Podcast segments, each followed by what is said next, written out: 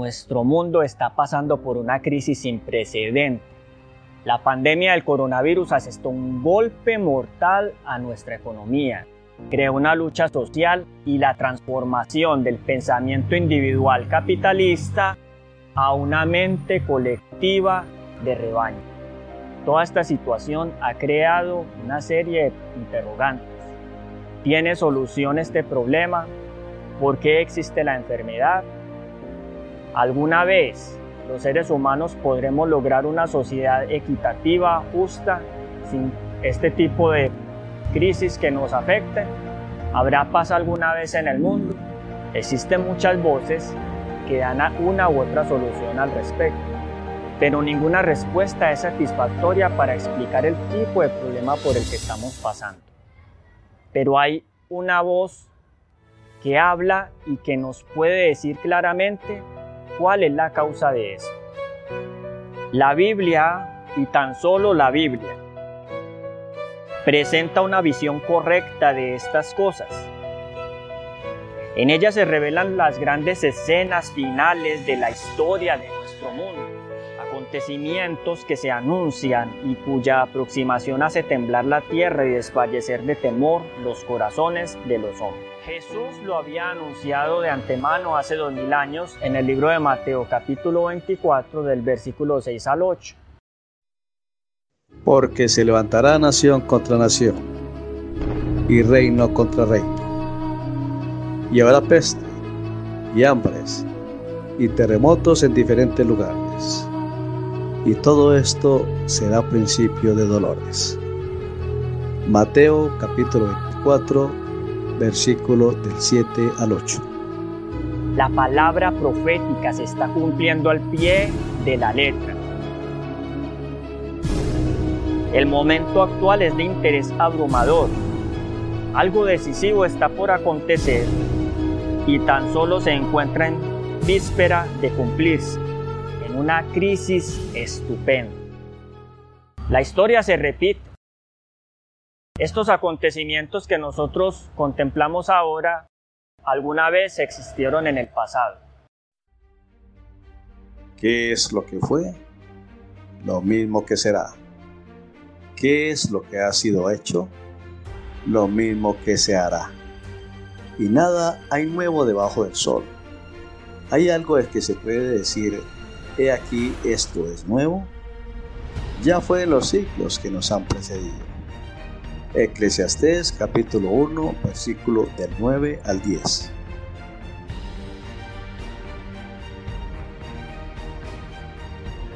La historia que jamás habías escuchado es la narración de cómo estos eventos sucedieron alguna vez.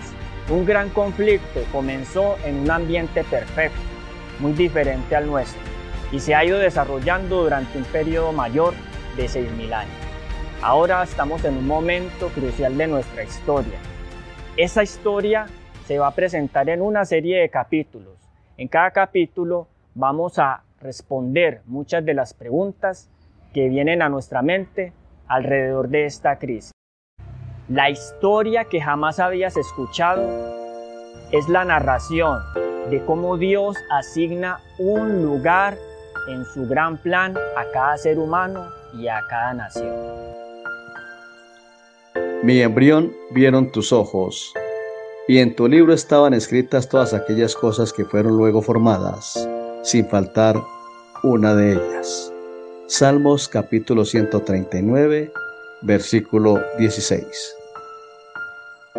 Hoy los hombres y las naciones son probados por la plomada que está en la mano de aquel que tiene el control de todas las cosas.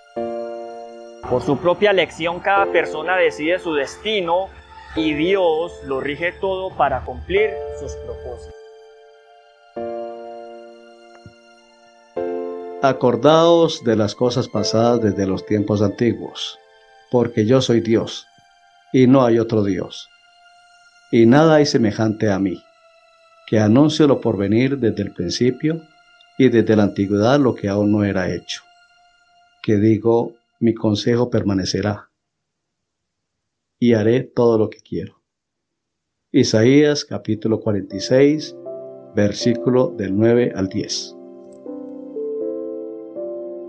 La historia que jamás habías escuchado es la narración que nos cuenta cómo nuestro mundo es un libro de texto para el universo. Hay seres fuera de nuestro planeta que están interesados en nuestra salvación. Y cada acontecimiento que te ocurre a ti y me ocurre a mí en esta vida es una lección para todos ellos. Es también la evidencia para nosotros que estamos siendo preparados para algo mucho mejor. La historia que jamás habías escuchado es una historia de esperanza. Encontraremos que a pesar de estar pasando por una situación tan difícil, hay un rayo de esperanza para cada uno. Nuestro mundo no está solo. Hay un dirigente sabio y bueno que está controlando todas las cosas. Pero si Dios existe, ¿por qué hay sufrimiento?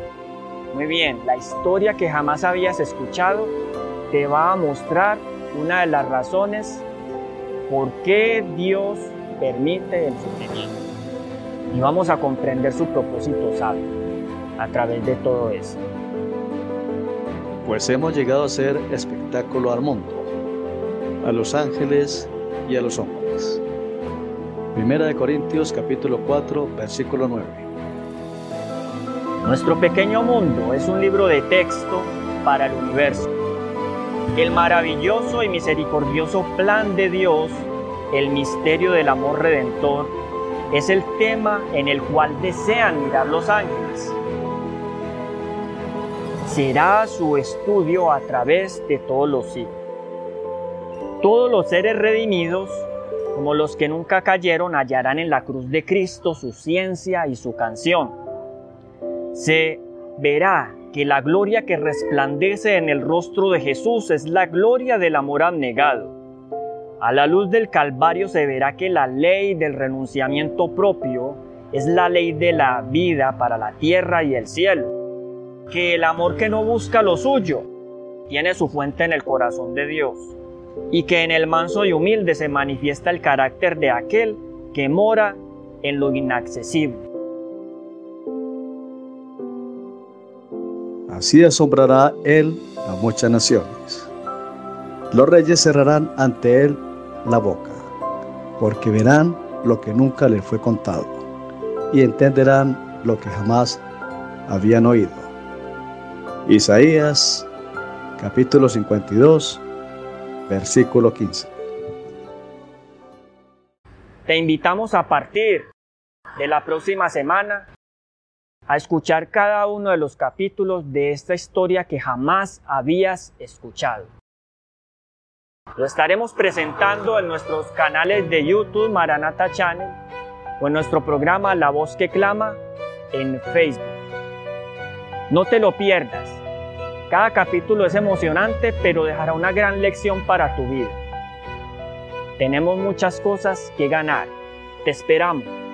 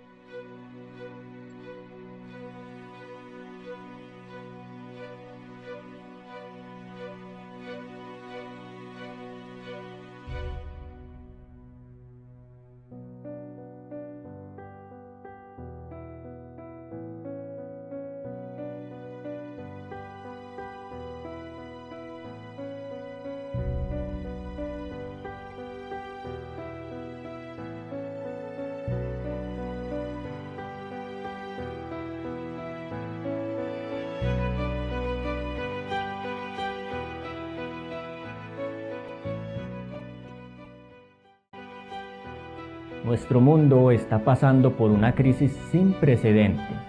La pandemia del coronavirus asestó un golpe mortal a nuestra economía. Creó una lucha social y la transformación del pensamiento individual capitalista a una mente colectiva de rebaño. Esta terrible situación creó una serie de interrogantes. Y una de esas preguntas la vamos a trabajar hoy. ¿Cuál fue el origen de este virus? ¿Y realmente tiene solución toda esta crisis? Para poder comprender toda esta situación, vamos a analizar inicialmente en qué consiste el virus.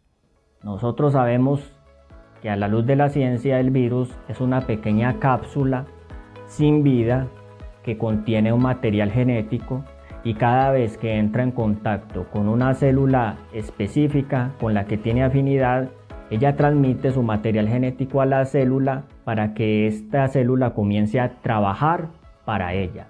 Así la célula va a comenzar a producir más virus y estos se van a reproducir a otras células. Y luego cuando ya el contagio ha aumentado en, dentro del cuerpo, entonces ya comienza a nivel externo a transmitirse de un ser vivo a otro. Esa es la explicación científica en cuanto a un virus. Vamos a entender en este momento cuál es el origen del virus. Muchas voces han planteado respuestas respecto a esta situación. Algunos dicen que comenzó en una sopa de murciélago en Wuhan, China.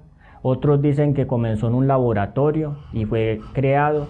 Hay muchas voces en cuanto a esto, pero tan solo hay una explicación real, concreta, concisa, que nos va a enseñar dónde está el problema real de esta pandemia. La Biblia y la Biblia sola presenta una explicación correcta de estas cosas. En ella se revelan las grandes escenas finales de la historia de este mundo, acontecimientos que ya se anuncian y cuya aproximación hace temblar la tierra y desfallecer los corazones de los hombres. El momento actual es de interés abrumador, porque algo decisivo está por acontecer. El mundo se encuentra en víspera de una crisis estupenda.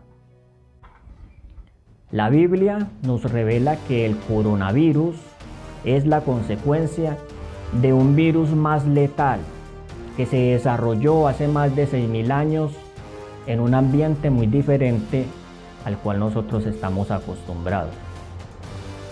Oh gente pecadora, pueblo cargado de maldad, toda cabeza está enferma y todo corazón doliente.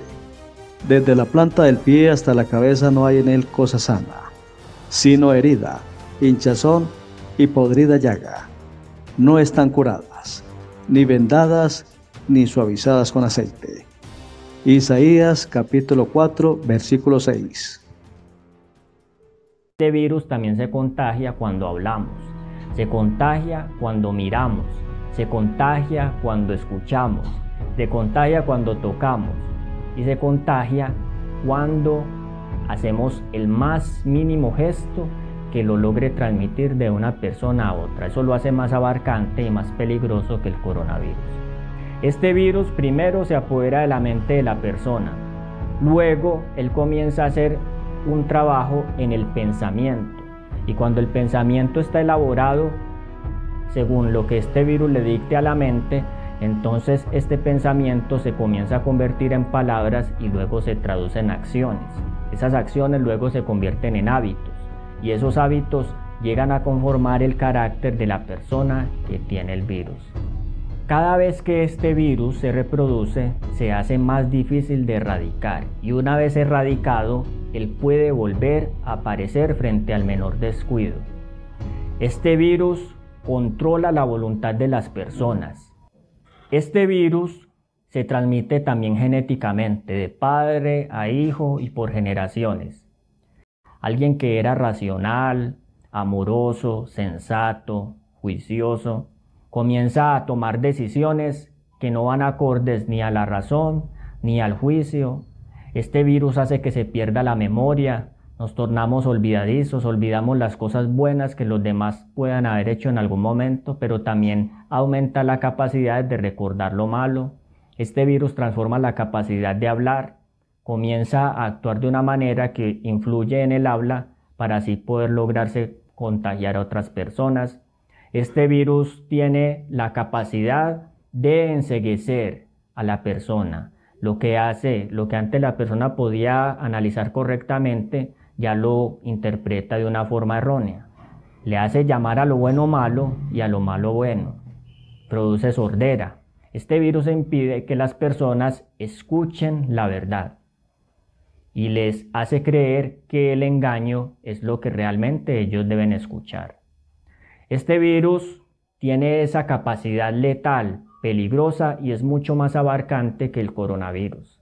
Lo peor es que también cuando se apodera de la mente, llega a controlar las facultades del cuerpo para que trabajen para, él y finalmente utiliza su efecto para destruir, logrando que una persona logre matar a otra, robarle, hacerle daño, cometer abuso físico, finalmente destruir y, la, y también este virus tiene la capacidad de enfermar físicamente.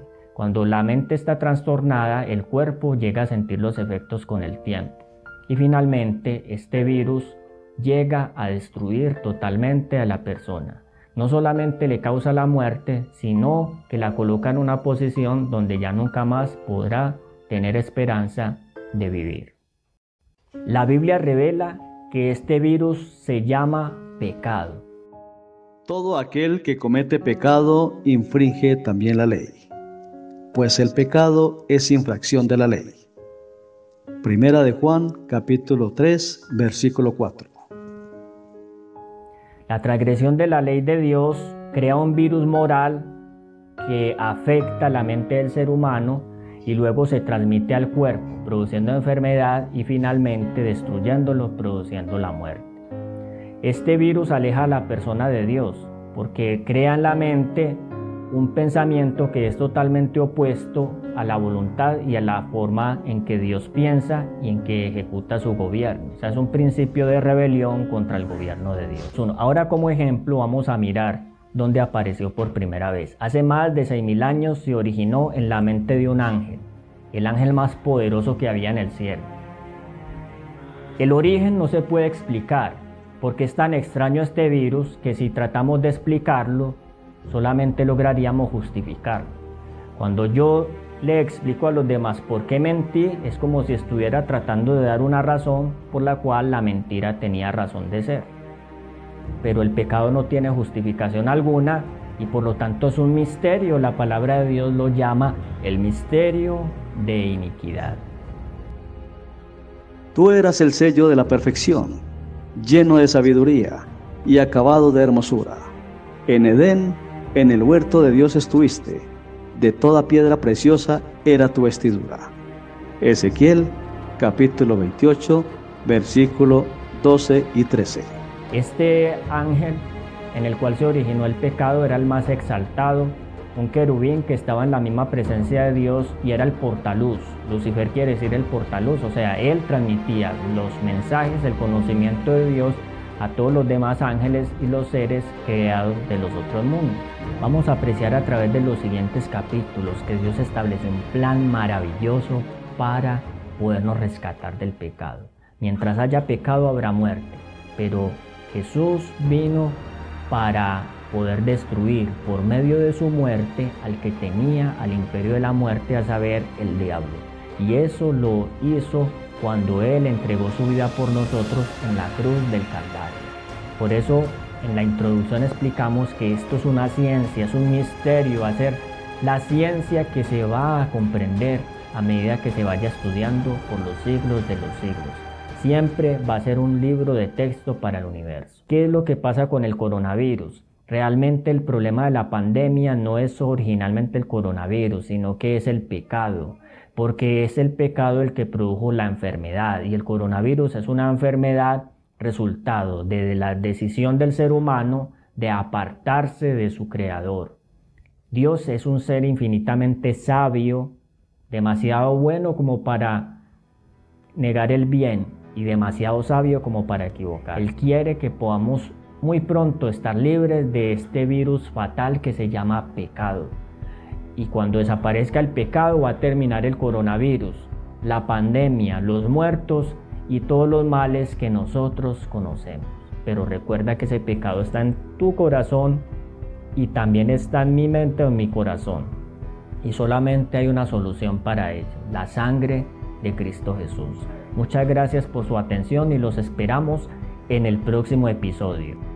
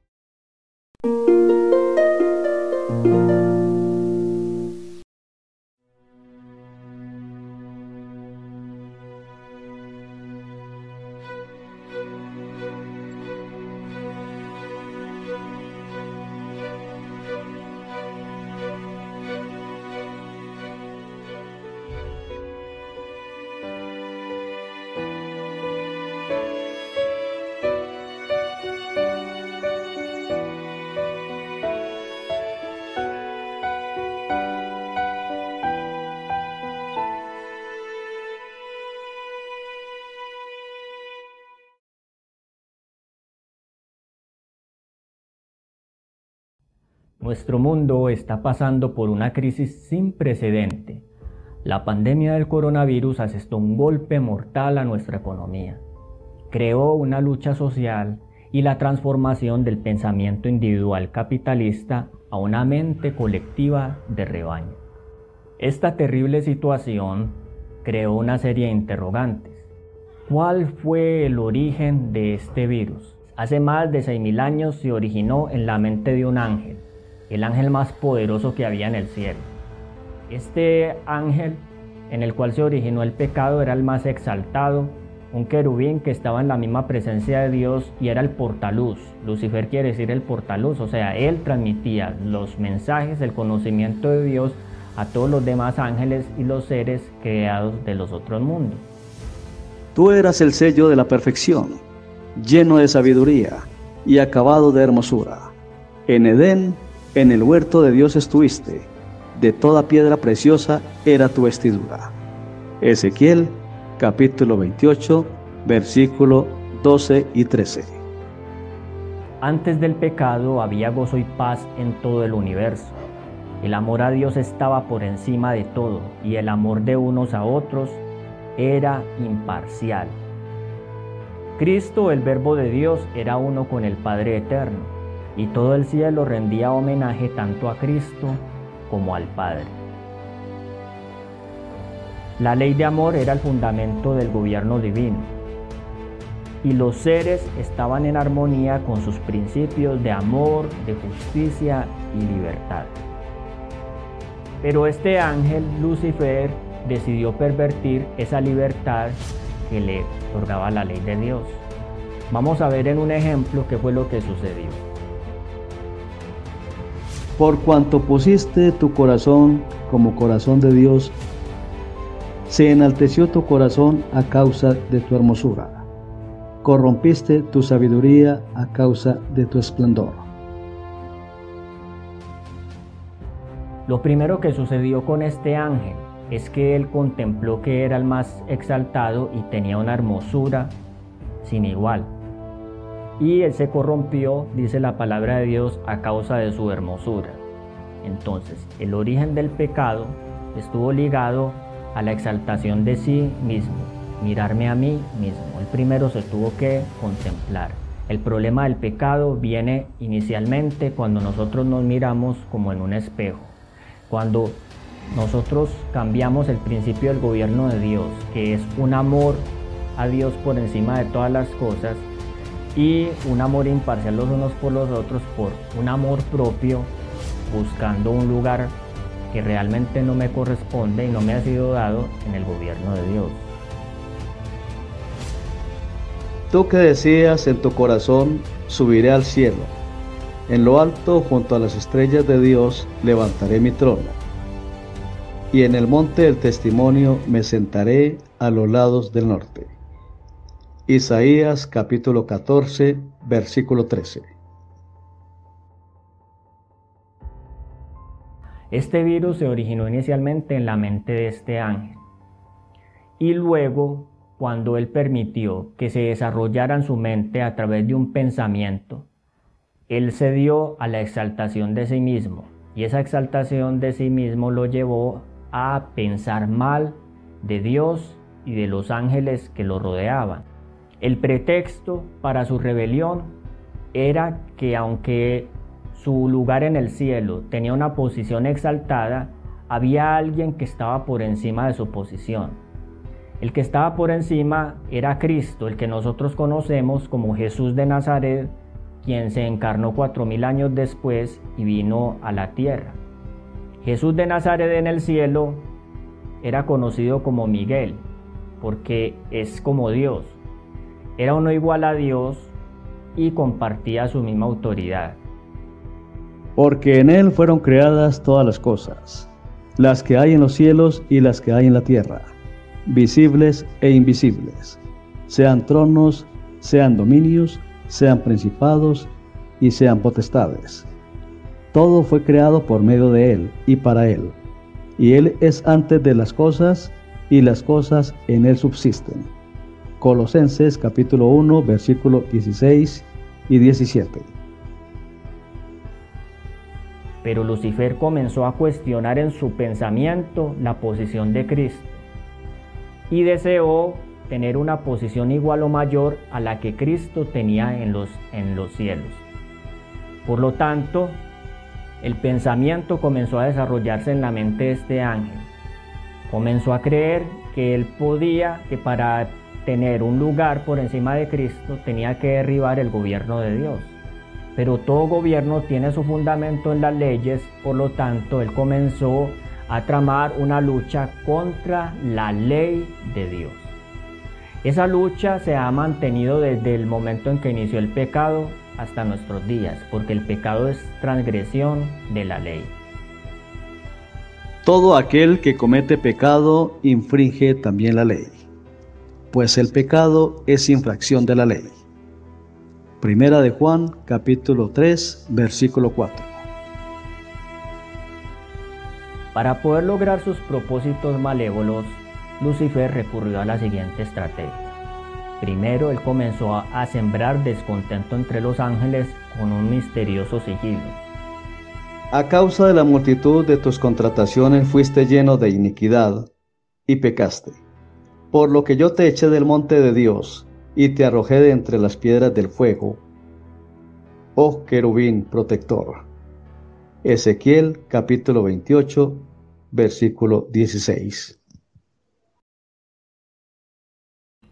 Es decir, cuando se relacionaba con ellos, él manifestaba exteriormente una especie de respeto hacia Dios, pero en sus palabras insinuaba cierta inconformidad con el gobierno de su hacedor. La idea que él comenzó a plantear fue la siguiente. Primero que la ley de Dios imponía restricciones innecesarias a los ángeles, porque había que obedecer todo lo que la ley decía, y a Dios quien le concedió autoridad o de donde él originó sus leyes y estableció la idea de que éstas realmente eran necesarias para poder gobernar a los ángeles. Ese es el primer punto. El segundo punto es que él comenzó a poner en duda la naturaleza de los ángeles, insinuándoles que ellos tenían una naturaleza perfecta y por lo tanto no necesitaban que nadie les enseñara cómo era que ellos debían vivir. O sea, no había principios en el gobierno de Dios que fueran realmente tan válidos como para enseñarles qué era lo que ellos debían hacer. Si eran perfectos, ¿Qué necesidad había de que alguien les dijera qué era lo que ellos tenían que hacer o cómo vivir? Ese es el otro punto. La siguiente insinuación fue que Cristo lo había tratado injustamente, porque al colocarle leyes a ellos, entonces lo había puesto a él también en una subordinación que los ponía todos en el mismo plano pero él aspiraba a tener un poder mayor porque él decía que si alcanzaba ese poder le podía conceder a los ángeles libertad para actuar como ellos quisieran. Básicamente la promesa típica de la política, si ustedes votan por mí, entonces yo voy a cumplir mis promesas para ustedes. Básicamente eso fue lo que él les quiso decir. La escena que utilizó como pretexto para poder desatar su rebelión fue la insinuación de que a él no se le permitía entrar en los consejos supremos de Dios, mientras que Cristo sí podía participar de los consejos de su Padre. Por lo tanto, él se propuso derribar ese consejo, tergiversar el carácter de Dios y cuando ya pudiera crear una calumnia lo bastante fuerte como para que los ángeles se sintieran indignados, poder desestabilizar su gobierno. Todo eso lo hizo de una manera sigilosa. Este fue el origen de la rebelión. Ahora, esta historia se repite. Notamos que no hay una similitud con las cosas que suceden en nuestros días. Cuando hay personas que quieren hacerle daño a otro, que quieren desestabilizarlo, no crean calumnias para poder hacerle daño a la persona.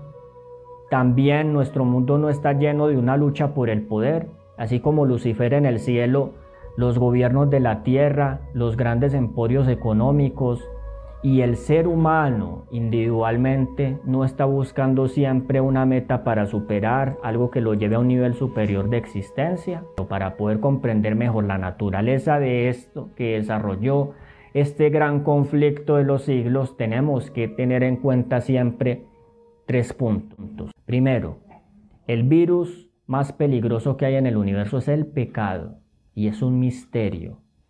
No se puede explicar, pero podemos saber suficiente sobre su origen y sus efectos. Segundo, el pecado es una lucha contra la ley de Dios. Por lo tanto, en el gran conflicto, donde haya pecado es porque siempre hay una lucha contra la ley. Siempre la ley de Dios es fundamento de su gobierno en el cielo y en la tierra. Y toda rebelión va dirigida contra esa santa ley. Tercero, esa ley es una ley de amor, justicia y verdad.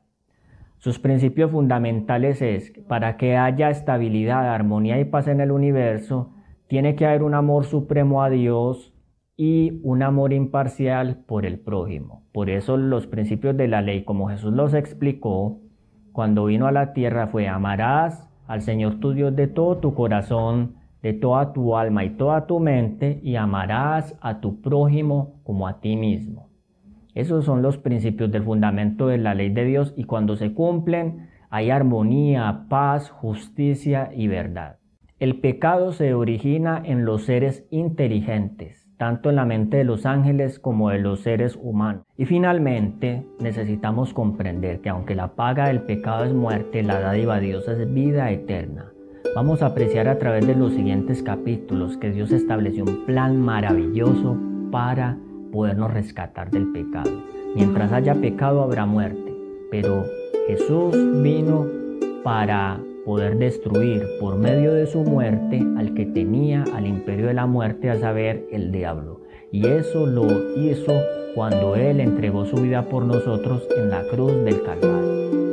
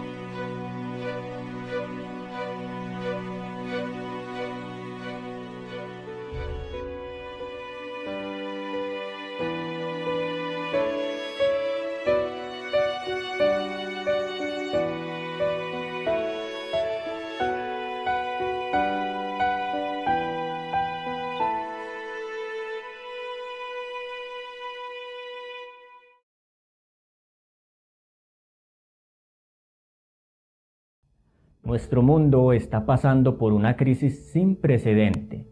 La pandemia del coronavirus asestó un golpe mortal a nuestra economía. Creó una lucha social y la transformación del pensamiento individual capitalista a una mente colectiva de rebaño. Esta terrible situación creó una serie de interrogantes. ¿Cuál fue el origen de este virus? Hace más de 6.000 años se originó en la mente de un ángel, el ángel más poderoso que había en el cielo. Este ángel en el cual se originó el pecado era el más exaltado, un querubín que estaba en la misma presencia de Dios y era el portaluz. Lucifer quiere decir el portaluz, o sea, él transmitía los mensajes, el conocimiento de Dios a todos los demás ángeles y los seres creados de los otros mundos. Tú eras el sello de la perfección, lleno de sabiduría y acabado de hermosura. En Edén, en el huerto de Dios estuviste, de toda piedra preciosa era tu vestidura. Ezequiel capítulo 28, versículo 12 y 13. Antes del pecado había gozo y paz en todo el universo. El amor a Dios estaba por encima de todo y el amor de unos a otros era imparcial. Cristo, el Verbo de Dios, era uno con el Padre Eterno y todo el cielo rendía homenaje tanto a Cristo como al Padre. La ley de amor era el fundamento del gobierno divino y los seres estaban en armonía con sus principios de amor, de justicia y libertad. Pero este ángel, Lucifer, decidió pervertir esa libertad que le otorgaba la ley de Dios. Vamos a ver en un ejemplo qué fue lo que sucedió. Por cuanto pusiste tu corazón como corazón de Dios, se enalteció tu corazón a causa de tu hermosura. Corrompiste tu sabiduría a causa de tu esplendor. Lo primero que sucedió con este ángel es que él contempló que era el más exaltado y tenía una hermosura sin igual. Y él se corrompió, dice la palabra de Dios, a causa de su hermosura. Entonces, el origen del pecado estuvo ligado a la exaltación de sí mismo, mirarme a mí mismo. El primero se tuvo que contemplar. El problema del pecado viene inicialmente cuando nosotros nos miramos como en un espejo. Cuando nosotros cambiamos el principio del gobierno de Dios, que es un amor a Dios por encima de todas las cosas, y un amor imparcial los unos por los otros, por un amor propio, buscando un lugar que realmente no me corresponde y no me ha sido dado en el gobierno de Dios. Tú que decías en tu corazón, subiré al cielo en lo alto, junto a las estrellas de Dios, levantaré mi trono. Y en el monte del testimonio me sentaré a los lados del norte. Isaías capítulo 14, versículo 13. Este virus se originó inicialmente en la mente de este ángel. Y luego, cuando él permitió que se desarrollara en su mente a través de un pensamiento, él cedió a la exaltación de sí mismo y esa exaltación de sí mismo lo llevó a pensar mal de Dios y de los ángeles que lo rodeaban. El pretexto para su rebelión era que aunque su lugar en el cielo tenía una posición exaltada, había alguien que estaba por encima de su posición. El que estaba por encima era Cristo, el que nosotros conocemos como Jesús de Nazaret, quien se encarnó cuatro mil años después y vino a la tierra. Jesús de Nazaret en el cielo era conocido como Miguel, porque es como Dios. Era uno igual a Dios y compartía su misma autoridad. Porque en Él fueron creadas todas las cosas, las que hay en los cielos y las que hay en la tierra, visibles e invisibles, sean tronos, sean dominios, sean principados y sean potestades. Todo fue creado por medio de Él y para Él. Y Él es antes de las cosas y las cosas en Él subsisten. Colosenses capítulo 1 versículo 16 y 17. Pero Lucifer comenzó a cuestionar en su pensamiento la posición de Cristo y deseó tener una posición igual o mayor a la que Cristo tenía en los, en los cielos. Por lo tanto, el pensamiento comenzó a desarrollarse en la mente de este ángel. Comenzó a creer que él podía, que para tener un lugar por encima de Cristo tenía que derribar el gobierno de Dios. Pero todo gobierno tiene su fundamento en las leyes, por lo tanto él comenzó a tramar una lucha contra la ley de Dios. Esa lucha se ha mantenido desde el momento en que inició el pecado hasta nuestros días, porque el pecado es transgresión de la ley. Todo aquel que comete pecado infringe también la ley, pues el pecado es infracción de la ley. Primera de Juan, capítulo 3, versículo 4. Para poder lograr sus propósitos malévolos, Lucifer recurrió a la siguiente estrategia. Primero, él comenzó a, sembrar descontento entre los ángeles con un misterioso sigilo. A causa de la multitud de tus contrataciones fuiste lleno de iniquidad y pecaste, por lo que yo te eché del monte de Dios y te arrojé de entre las piedras del fuego. Oh querubín protector. Ezequiel capítulo 28, versículo 16. Es decir, cuando se relacionaba con ellos, él manifestaba exteriormente una especie de respeto hacia Dios, pero en sus palabras insinuaba cierta inconformidad con el gobierno de su hacedor. La idea que él comenzó a plantear fue la siguiente. Primero que la ley de Dios imponía restricciones innecesarias a los ángeles. ¿Por qué había que obedecer todo lo que la ley decía? y a Dios quien le concedió autoridad o de donde Él originó sus leyes y estableció la idea de que éstas realmente eran necesarias para poder gobernar a los ángeles. Ese es el primer punto. El segundo punto es que Él comenzó a poner en duda la naturaleza de los ángeles, insinuándoles que ellos tenían una naturaleza perfecta y por lo tanto no necesitaban que nadie les enseñara cómo era que ellos debían vivir. O sea, no había principios en el gobierno de Dios que fueran realmente tan válidos como para enseñarles qué era lo que ellos debían hacer. Si eran perfectos, ¿qué necesidad había de que alguien les dijera qué era lo que ellos tenían que hacer o cómo vivir? Ese es el otro punto. La siguiente insinuación fue que Cristo lo había tratado injustamente, porque al colocarle leyes a ellos, entonces lo había puesto a él también en una subordinación que los ponía todos en el mismo plano. Pero él aspiraba a tener un poder mayor porque él decía que si alcanzaba ese poder, le podía conceder a los ángeles libertad para actuar como ellos quisieran. Básicamente la promesa típica de la política, si ustedes votan por mí, entonces yo voy a cumplir mis promesas para ustedes. Básicamente eso fue lo que él les quiso decir.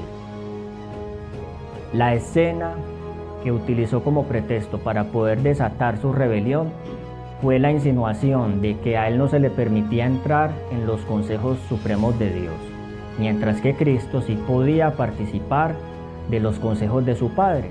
Por lo tanto, él se propuso derribar ese consejo tergiversar el carácter de Dios y cuando ya pudiera crear una calumnia lo bastante fuerte como para que los ángeles se sintieran indignados, poder desestabilizar su gobierno. Todo eso lo hizo de una manera sigilosa. Este fue el origen de la rebelión. Ahora, esta historia se repite. Notamos que no hay una similitud con las cosas que suceden en nuestros días. Cuando hay personas que quieren hacerle daño a otro, que quieren desestabilizarlo, no crean calumnias para poder hacerle daño a la persona. También nuestro mundo no está lleno de una lucha por el poder, así como Lucifer en el cielo, los gobiernos de la tierra, los grandes emporios económicos, y el ser humano individualmente no está buscando siempre una meta para superar algo que lo lleve a un nivel superior de existencia, o para poder comprender mejor la naturaleza de esto que desarrolló este gran conflicto de los siglos, tenemos que tener en cuenta siempre tres puntos. Primero, el virus más peligroso que hay en el universo es el pecado y es un misterio No se puede explicar, pero podemos saber suficiente sobre su origen y sus efectos. Segundo, el pecado es una lucha contra la ley de Dios. Por lo tanto, en el gran conflicto, donde haya pecado es porque siempre hay una lucha contra la ley. Siempre la ley de Dios es fundamento de su gobierno en el cielo y en la tierra. Y toda rebelión va dirigida contra esa santa ley. Tercero, esa ley es una ley de amor, justicia y verdad. Sus principios fundamentales es, para que haya estabilidad, armonía y paz en el universo, tiene que haber un amor supremo a Dios y un amor imparcial por el prójimo. Por eso los principios de la ley, como Jesús los explicó, cuando vino a la tierra fue amarás al Señor tu Dios de todo tu corazón, de toda tu alma y toda tu mente, y amarás a tu prójimo como a ti mismo. Esos son los principios del fundamento de la ley de Dios y cuando se cumplen hay armonía, paz, justicia y verdad.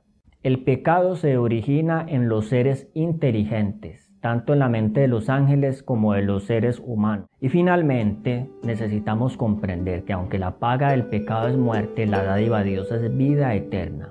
Vamos a apreciar a través de los siguientes capítulos que Dios estableció un plan maravilloso para podernos rescatar del pecado. Mientras haya pecado habrá muerte, pero Jesús vino para poder destruir por medio de su muerte al que tenía al imperio de la muerte, a saber, el diablo. Y eso lo hizo cuando Él entregó su vida por nosotros en la cruz del Calvario.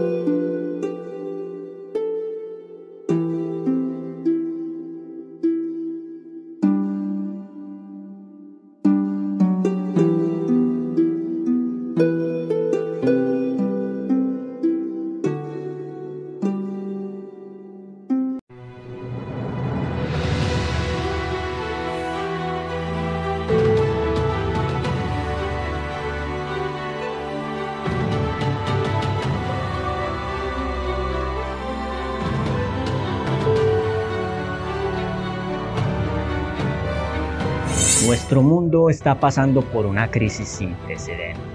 Toda esta situación comenzó hace más de 6.000 años en la mente de un ángel que cruzó un punto de inflexión y causó una guerra, inicialmente en el ambiente perfecto del cielo y luego se trasladó a nuestro mundo y tomó un alcance universal. Cuando Lucifer a través de malos tratos logró engañar a casi la mitad de la hueste angélica, el Padre Eterno tuvo que convocar a todo el cielo para una reunión de emergencia. En esta convocación, cada uno de los ángeles tendría que decidir de qué bando estaría. Los acertos de Lucifer, que el gobierno de Dios era intransigente, egoísta y solamente producía servilismo, solo podían ser refutados por una sola arma que Dios puede usar en el gran conflicto entre el bien y el mal.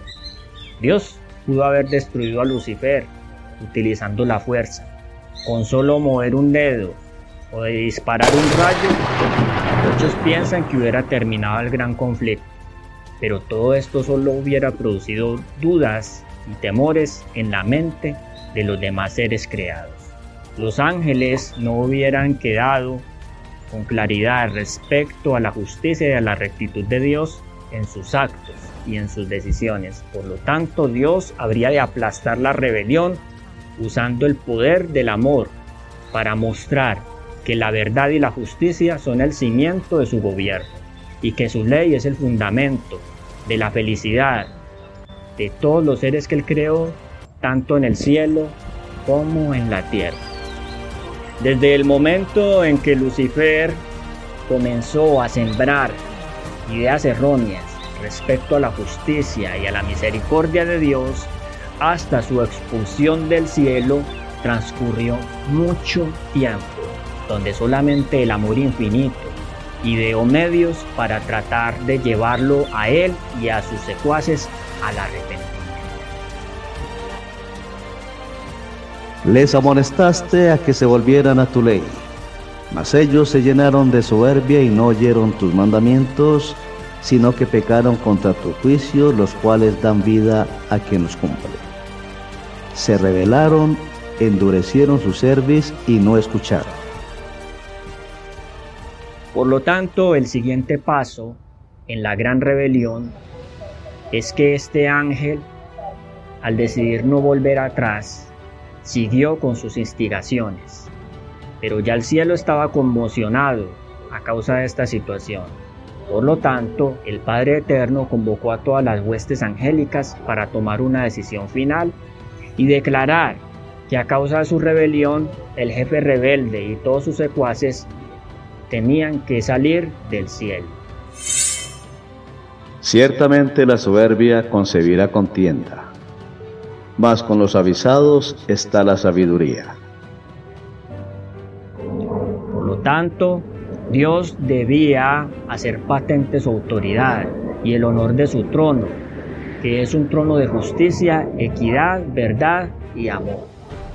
Al decidirse y declararse públicamente que Satanás y sus secuaces debían salir del cielo, osadamente éste se levantó frente al trono de Dios y comenzó a retar al Altísimo.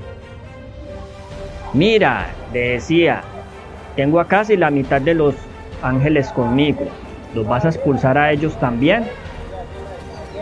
Por lo tanto, en ese gran concilio se tomó la decisión de que cada ángel debía decidir a cuál bando quería pertenecer.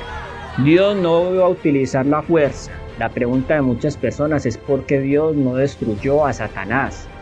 Si lo hubiera hecho, tal vez se hubiera evitado todo este dolor y esta ruina que ha causado el pecado. Pero si Dios lo hubiera hecho, no hubiera destruido de la mente de los ángeles la duda que Satanás había sembrado en ellos sobre la arbitrariedad, el egoísmo y la actitud de Dios de controlar a sus criaturas.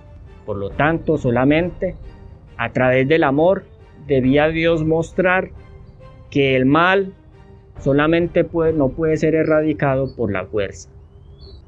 Frente a esta declaración del Padre Eterno, cada ángel comenzó a tomar su lugar en los dos bandos respectivos. La tercera parte de los ángeles se unió a Lucifer decididamente en su rebelión contra el gobierno de Dios. Después hubo una gran batalla en el cielo. Miguel y sus ángeles luchaban contra el dragón, y luchaban el dragón y sus ángeles. Pero no prevalecieron ni se halló ya lugar para ellos en el cielo. Y fue lanzado fuera el gran dragón, la serpiente antigua, que se llama Diablo y Satanás, el cual engaña al mundo entero. Fue arrojado a la tierra y sus ángeles fueron arrojados con él.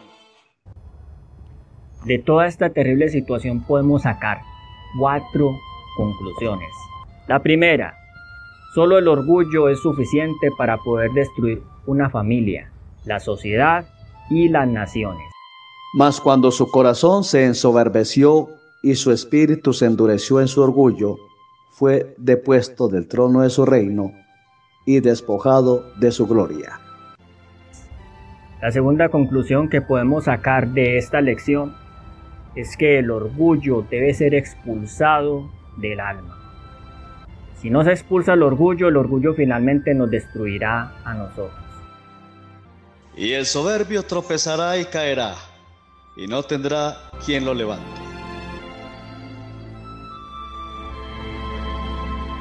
La tercera gran lección de toda esta situación es que el orgullo es el más desesperado de todos Como tal, el orgullo no permite que te puedas arrepentir, no logra reconocer el error, no puede admitir que se ha pecado y finalmente te lleva a pensar que si no agradas a los demás, tu vida no tiene sentido y solo logrará que es el paso definitivo hacia la rebelión total. Finalmente la historia se repetirá cada ser humano será llamado a elegir en una gran batalla final, así como sucedió la primera vez en el cielo. Una gran crisis final estará a punto de sobrecogernos. La Biblia la llama la batalla del Armagedón. Y el orgullo va a ser el punto límite por el cual la gran mayoría de los seres humanos decidirá permanecer del lado del primer jefe rebelde. ¿Y tú, de qué lado estarás? Haya pues en vosotros este sentir que hubo también en Cristo Jesús, el cual siendo en forma de Dios, no estimó el ser igual a Dios como cosa a que aferrarse, sino que se despojó a sí mismo, tomando forma de siervo, hecho semejante a los hombres.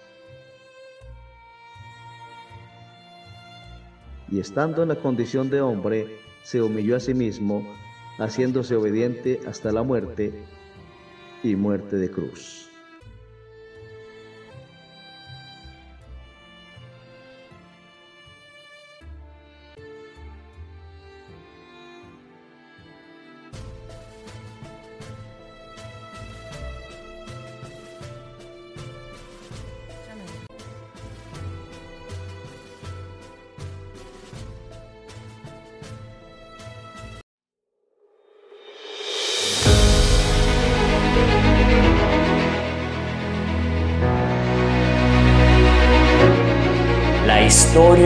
La redención. Capítulo 1. La caída de Lucifer.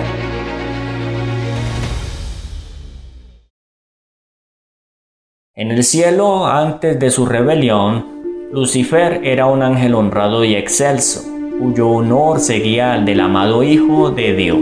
Su semblante, así como el de los demás ángeles, era apacible y denotaba felicidad su frente alta y espaciosa indicaba su poderosa inteligencia. Su forma era perfecta, su porte noble y majestuoso. Una luz especial resplandecía sobre su rostro y brillaba a su alrededor con más fulgor y hermosura que en los demás ángeles.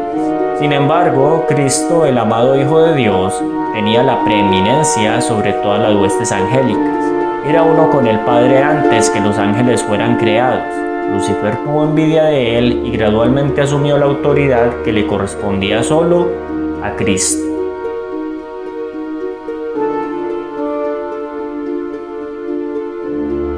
El gran creador convocó a las huestes celestiales para conferir honra especial a su Hijo en presencia de todos los ángeles. Este estaba sentado en el trono con el Padre, con la multitud celestial de santos ángeles reunida a su alrededor. Entonces el Padre hizo saber que había ordenado que Cristo, su Hijo, fuera igual a Él, de modo que doquiera estuviese su Hijo, estaría Él mismo también. La palabra del Hijo debería obedecerse tan prontamente como la del Padre. Este había sido investido de la autoridad de comandar las huestes angélicas. Debía obrar especialmente en unión con Él en el proyecto de creación de la tierra y de todo ser viviente que habría de existir en ella. Ejecutaría su voluntad, no haría nada por sí mismo. La voluntad del Padre se cumpliría en él. Lucifer estaba envidioso y tenía celos de Jesucristo. No obstante, cuando todos los ángeles se inclinaron ante él para reconocer su supremacía, gran autoridad y derecho de gobernar, se inclinó con ellos, pero su corazón estaba lleno de envidia y odio. Cristo formaba parte del Consejo Especial de Dios para considerar sus planes, mientras Lucifer los desconocía, no comprendía y se le permitía conocer los propósitos de Dios. En cambio, Cristo era reconocido como soberano del cielo, con poder y autoridad iguales a los de Dios. Lucifer creyó que él era favorito en el cielo entre los ángeles. Había sido sumamente exaltado, pero eso no despertó en él ni gratitud ni alabanzas a su Creador. Aspiraba a llegar a la altura de Dios mismo le glorificaba en su propia exaltación. Sabía que los ángeles lo honraban. Tenía una misión especial que cumplir. Había estado cerca del gran creador y los persistentes rayos de la gloriosa luz que rodeaban al Dios eterno habían resplandecido especialmente sobre él. Pensó en cómo los ángeles habían obedecido sus órdenes con placentera celeridad. ¿No eran sus vestiduras brillantes y hermosas? que había que honrar a Cristo más que a Él.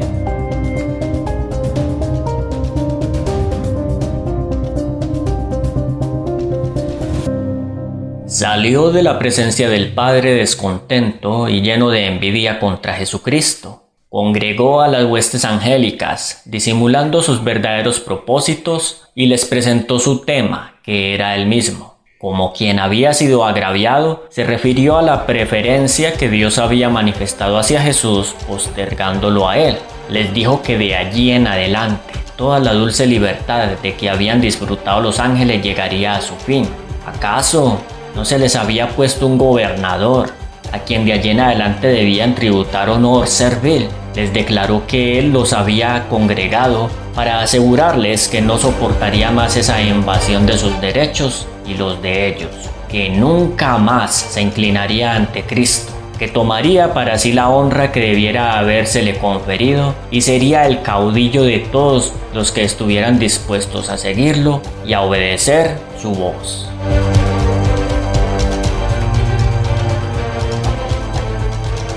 hubo discusión entre los ángeles.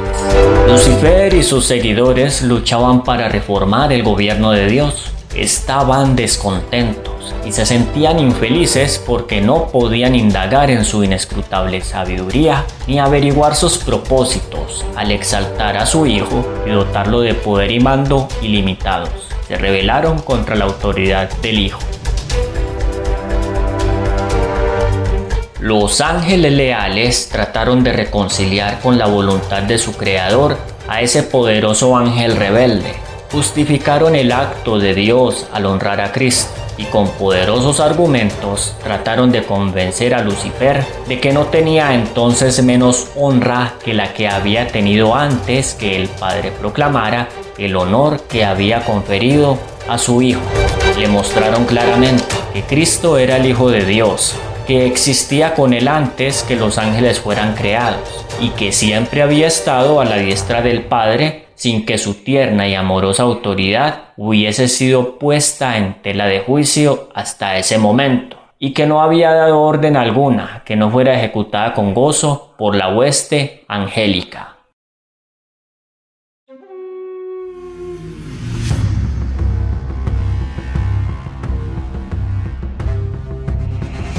Argumentaron que el hecho de que Cristo recibiera honores especiales de parte del Padre en presencia de los ángeles no disminuía la honra que Lucifer había recibido hasta entonces. Los ángeles lloraron ansiosamente e intentaron convencerlo de que renunciara a su propósito malvado para someterse a su creador, pues todo había sido hasta entonces paz y armonía ¿Y qué era lo que podía incitar esa voz rebelde y disidente? Lucifer no quiso escucharlos. Se apartó entonces de los ángeles leales, acusándolos de servilismo. Estos se asombraron al ver que Lucifer tenía éxito en sus esfuerzos por incitar a la rebelión. Les prometió un nuevo gobierno, mejor que el que tenían entonces, en que todo sería libertad. Cuando vio que sus propuestas tenían éxito, se vanaglorió de que podría llegar a tener a todos los ángeles de su lado, que sería igual a Dios mismo, y su voz llena de autoridad sería escuchada al dar órdenes a toda la hueste celestial.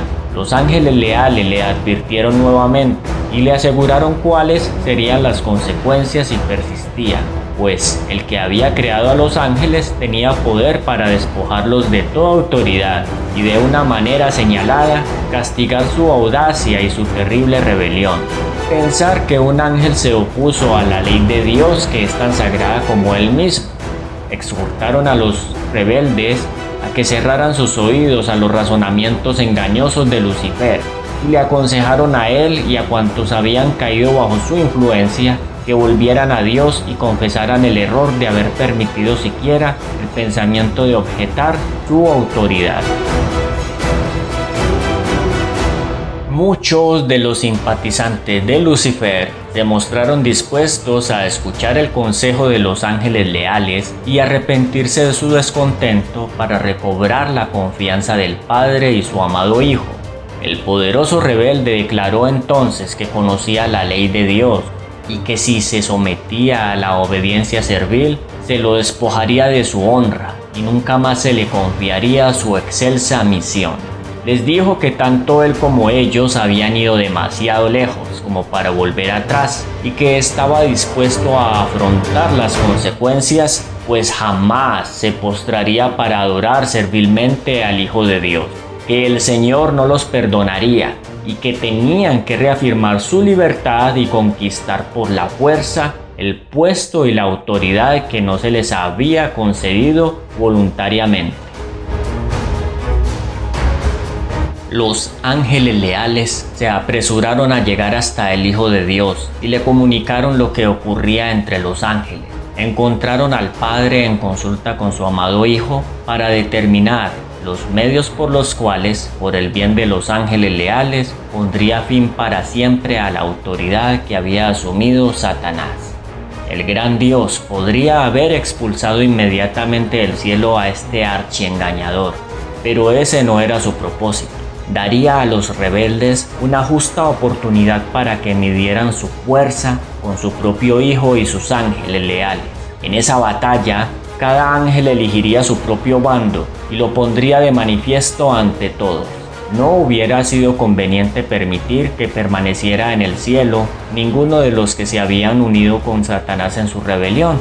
Habían aprendido la lección de la genuina rebelión contra la inmutable ley de Dios, y eso es irremediable. Si Dios hubiera ejercido su poder para castigar a este jefe rebelde, los ángeles subversivos no se habrían puesto en evidencia. Por eso Dios siguió otro camino, pues quería manifestar definidamente a toda la hueste celestial su justicia y su juicio. Rebelarse contra el gobierno de Dios era un crimen enorme. Todo el cielo parecía estar en conmoción. Los ángeles se ordenaron en compañías. Cada división tenía un ángel comandante al frente. Satanás estaba combatiendo contra la ley de Dios por su ambición de exaltarse a sí mismo y no someterse a la autoridad del Hijo de Dios, el gran comandante celestial. Se convocó a toda la hueste angélica para que compareciera ante el Padre, a fin de que cada caso quedase decidido. Satanás manifestó con osadía su descontento porque Cristo había sido preferido antes que él.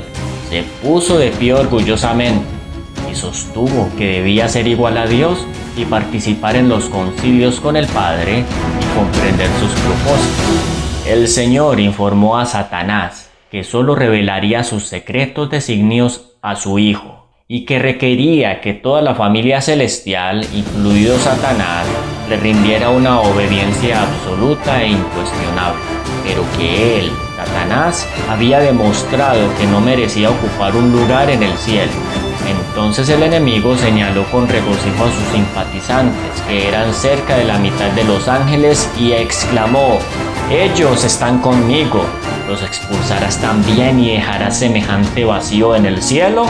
Declaró entonces que estaba preparado para hacer frente a la autoridad de Cristo y defender su lugar en el cielo por la fuerza de su poder, fuerza contra fuerza.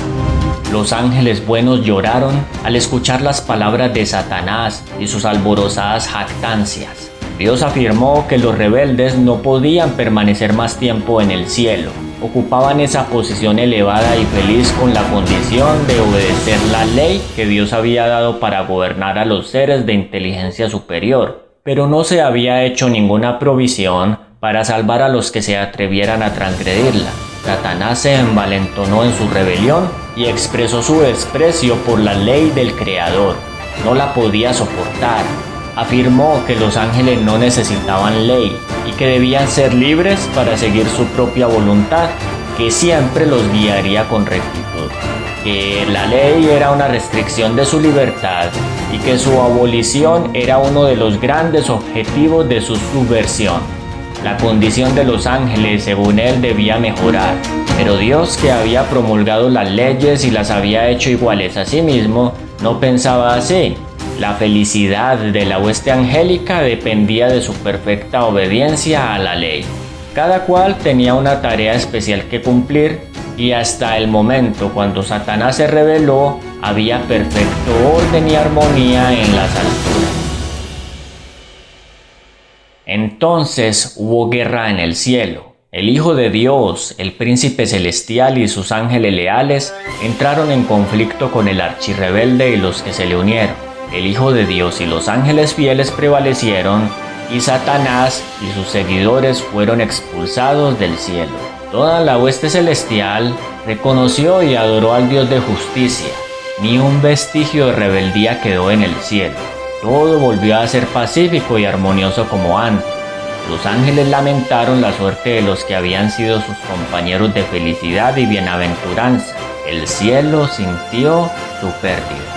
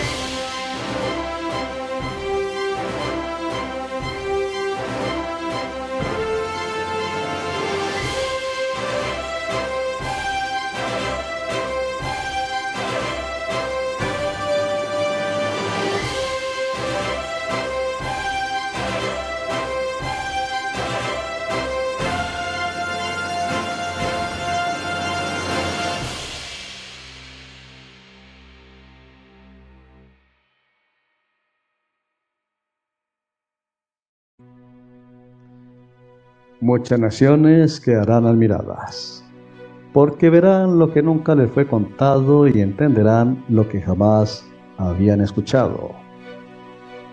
Maranata Channel presenta una narración del gran conflicto entre el bien y el mal. La historia que jamás habías escuchado. Todos los domingos, 6 pm por YouTube y Facebook.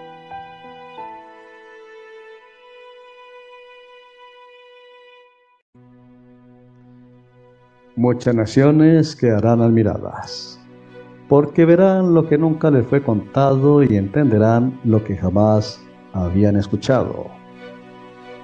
Maranata Channel presenta una narración del gran conflicto entre el bien y el mal. La historia que jamás habías escuchado.